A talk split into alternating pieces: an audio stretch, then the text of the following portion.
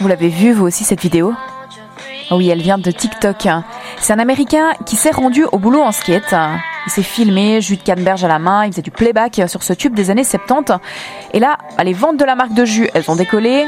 La chanson Dreams de Fleetwood Mac, elle est revenue sur le devant de la scène. Et c'est là, en fait, qu'on mesure le potentiel viral des contenus sur ce réseau. Les marques, elles, elles l'ont bien compris. Et c'est la preuve que TikTok, bah, c'est pas juste une compile d'ados qui se trémoussent, comme on l'entend un petit peu trop souvent. Moi, ça me fait me demander, est-ce qu'il faudrait pas toutes et tous qu'on se rue sur TikTok? Le point J, Caroline Stévan, David Bazin et Jessica Vial qui va se laisser tenter par quelques challenges. Allez, stop. Alors je sais pas s'il faut se ruer, mais en tout cas euh, commencer à expérimenter, oui, ça me semble important. Alors cette voix-là, c'est celle de Barbara Chazelle.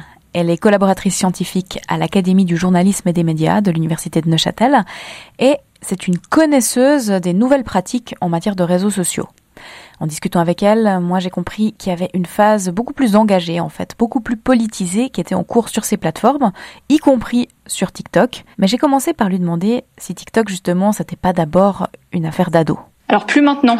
Et d'ailleurs les ados parlent euh, du nouveau TikTok, notamment après le, le confinement et la crise Covid, parce qu'on voit qu'il y a beaucoup d'autres contenus qui ont été euh, produits durant cette période.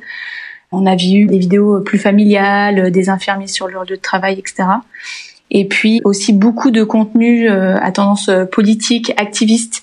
Euh, le, le, hashtag par exemple Black Lives Matter a été un, un, vrai carton sur TikTok. Donc on voit que non, ce n'est plus que des vidéos de danse. Alors il y en a toujours beaucoup, mais on voit qu'il y a une tendance à la politisation et puis à des sujets plus sérieux aussi autour du sexisme, du racisme, enfin tous ces sujets un peu de société un peu lourds que euh, les, euh, les jeunes et les un peu moins jeunes maintenant aussi euh, discutent via cette plateforme. Donc en fait, si je comprends bien, c'est sur TikTok qu'il faut se rendre si on veut essayer de toucher les jeunes pour les intéresser à des sujets bah, notamment politiques. Alors, ce, en tout cas, TikTok, c'est une plateforme pour les jeunes. Snapchat marche encore aussi très très bien. Mais c'est vrai que TikTok, aujourd'hui, c'est la plateforme là qui, qui décolle. Euh, donc, qui peut être intéressant si on veut s'adresser aux jeunes quand on est une marque ou une personnalité ou un média. Oui, parce que justement, ce réseau, il comprend bah, toute une composante marketing avec du placement de produits, avec euh, des influenceurs. Finalement, c'est quoi la différence avec Instagram? Alors, les campagnes marketing euh, sur TikTok se font avec TikTok. C'est-à-dire que mm. ceux qui ont essayé de faire sans eux n'ont pas du tout percé. Donc en fait, c'est des, c'est, des challenges officiels de la plateforme et qui permet là pour le coup une vraie viralité. Alors que sur Instagram, c'est chaque influenceur qui va faire euh, euh, sa petite euh, campagne, euh, voilà, dans son coin. Donc c'est beaucoup moins fort d'un point de vue après résultat et d'un point de vue viralité du contenu. Je dirais que la différence entre Instagram aussi et TikTok, c'est que sur Instagram, on va quand même davantage s'attarder sur l'esthétisme de ces publications. Ça reste quand même l'ADN de base, même si encore pendant la crise Covid, on a vu la multiplication des lives Instagram, donc avec un peu moins d'efforts, je dirais, de, de mise en scène. Euh, alors que TikTok, on est quand même beaucoup plus sur des contenus quand même plus divertissants, y compris sur des sujets sérieux. Euh, il faut mettre en scène avec quelque chose de très créatif. TikTok, ça reste quand même une application extrêmement technique. Euh, donc même quand on voit des personnes en sweat ou en pyjama, c'est quand même très réfléchi. Et puis euh, tout est mis en scène quand même pour faire passer un message. Donc même si ça a l'air un peu moins euh, euh, je dirais fake, ça l'est pas forcément euh, moins que sur Instagram, parce que TikTok c'est aussi une application de montage qui est très poussée en réalité. Alors la créativité, c'est ce qui revient beaucoup quand vous parlez aux TikTokers. Restez d'ailleurs jusqu'à la fin parce que vous entendrez Léo Monferrini. C'est un fribourgeois de 19 ans dont le compte TikTok a décollé littéralement en juin dernier grâce à des petites mises en scène humoristiques et suite à ça, il a pu collaborer à une campagne de prévention nationale. On en parle après, mais d'abord, retour aux questions à Barbara Chazelle. Qui d'autre devrait se ruer sur TikTok Les médias? Alors je sais pas s'il faut se ruer, mais en tout cas euh, commencer à expérimenter, oui, ça me semble important. Alors les médias euh, commencent hein, leurs expérimentations. Il y a tout un tas déjà de, médias traditionnels qui produisent du contenu. Alors certains euh, reprennent du contenu vidéo qu'ils ont posté par ailleurs et qui qui postent des extraits en format vertical. C'est une stratégie, mais qui est évidemment pas la plus euh, payante. Et d'autres qui, euh, comme par exemple Le Monde, Le Figaro, d'autres médias aussi américains, qui produisent du contenu euh, originaux, avec des sujets tout à fait sérieux, parfois euh, pédagogiques aussi, euh, sur les élections américaines par exemple. Donc c'est juste le ton et la manière de le dire qui change, mais avec toute la rigueur journalistique qui va avec. Vous me disiez qu'il y a de plus en plus de gens qui vont sur Instagram pour s'informer, mais est-ce qu'on s'informe aussi sur TikTok?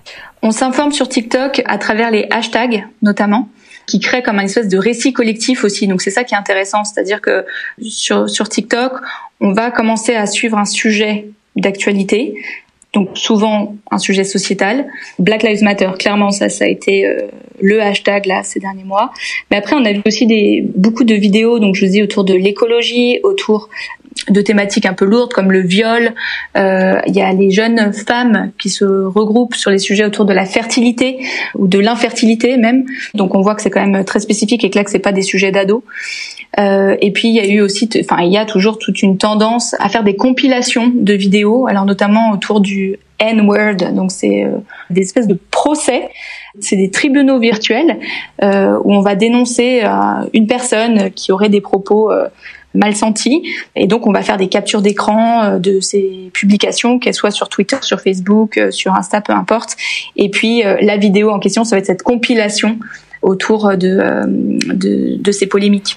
Bah, en parlant de ça, une preuve que TikTok est toujours davantage considéré comme euh, une source d'information, c'est que la plateforme a annoncé ces derniers jours un renforcement de ses mesures contre la diffusion de contenus euh, conspirationnistes, notamment ceux en lien avec le mouvement QAnon. Et puis c'est vrai que quand on parle de TikTok, une autre chose qui vient assez spontanément en tête, c'est le fait que l'application, donc euh, en main chinoise, a failli être interdite sur sol américain. L'administration Trump y voit une menace pour la sécurité nationale et au cœur de tout ce débat, il y a l'algorithme de TikTok qui est vu comme une sorte de mine d'or. Barbara Chazelle, est-ce que l'algorithme de TikTok est beaucoup plus puissant, beaucoup plus fin que d'autres? Bah, En fait, l'algorithme de TikTok est, enfin, en tout cas, fonctionne différemment des autres plateformes qu'on peut connaître comme Instagram ou, Facebook. En fait, quand on ouvre l'application euh, TikTok, il y a deux onglets. Euh, il y a abonnement. Donc ça, c'est les, les comptes qu'on a suivi de suivre. Mais en fait, celui qui est d'abord mis en avant, c'est un onglet qui s'appelle Pour toi, et là qui est vraiment euh, qui va proposer du contenu en fonction des, des habitudes de consommation euh, de l'utilisateur. Donc euh, le temps passé sur euh, des vidéos qu'il a déjà pu regarder, ses interactions, etc. Donc en soi, c'est beaucoup plus fin que sur d'autres plateformes parce que c'est vraiment TikTok qui va choisir le contenu que l'on va regarder. Et en fait, TikTok a aussi du coup cette cette capacité à enfermer d'autant plus l'utilisateur dans une bulle euh, de contenu et on peut être TikToker euh, avec euh, des sujets précis et pas du tout être au courant qu'il y a toute autre discussion ou, ou tendance sur le réseau parce que TikTok ne va pas du tout le pousser. Donc cet effet bulle, on en a parlé avec Barbara Chazelle, il limiterait aussi le phénomène de migration, si je peux dire ça comme ça, des plus jeunes utilisateurs vers d'autres canaux comme on l'a vu par exemple avec Facebook, à partir du moment où toujours plus d'adultes et d'institutions font leur entrée sur le réseau. Bah D'ailleurs, parmi les institutions, il y a justement l'Office fédéral de la santé publique qui est présente sur TikTok. Et elle a lancé une grande campagne il y a quelques mois pour le port du masque. Elle a mandaté des visages connus des Suisses sur TikTok. Par exemple, le fribourgeois Léo Monteferrini. Il a 19 ans, il est étudiant au Collège Sainte-Croix à Fribourg. Et lui le dit clairement, hein, il a commencé TikTok euh, simplement pour s'occuper pendant le confinement. Il a imaginé une sorte d'énigme autour du cabanon de jardin familial. Moi, j'ai voulu savoir comment ça s'était passé, sa collaboration avec le FSP. C'est vraiment une grande fierté pour moi. Je pensais jamais pouvoir le faire et c'est des opportunités qui sont uniques quand on fait des vidéos, quand on commence à avoir un peu plus de notoriété. Et je pense qu'ils m'ont choisi moi tout simplement car j'ai peut-être une portée un peu plus grande sur, les, sur la Romandie parce que j'ai quand même 130 000 abonnés. Mais bon, après, c'est clair que pas tous mes abonnés sont suisses non plus. Mais je pense que ouais, ça a pu toucher quand même euh, un plus grand nombre de, personnes, tout simplement. Après, je sais pas si moi, on peut m'appeler influenceur. Ça me fait toujours bizarre de me dire moi influenceur. Je trouve ce terme un peu, un peu trop gros pour euh, ce que je suis seulement sur TikTok.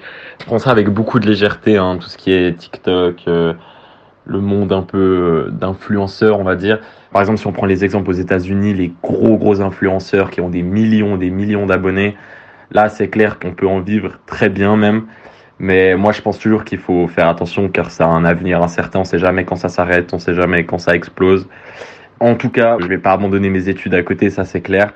Et dès qu'il y aura des occasions qui se présenteront, euh, je les prendrai de toute manière. Et c'est la fin de cet épisode. Sachez qu'on est très preneur de vos suggestions de questions. Alors si vous avez une idée, quelque chose qui vous trotte dans la tête, un petit mail à .j@rts.ch. On discute de toutes les propositions en séance de rédaction. À bientôt. Le J.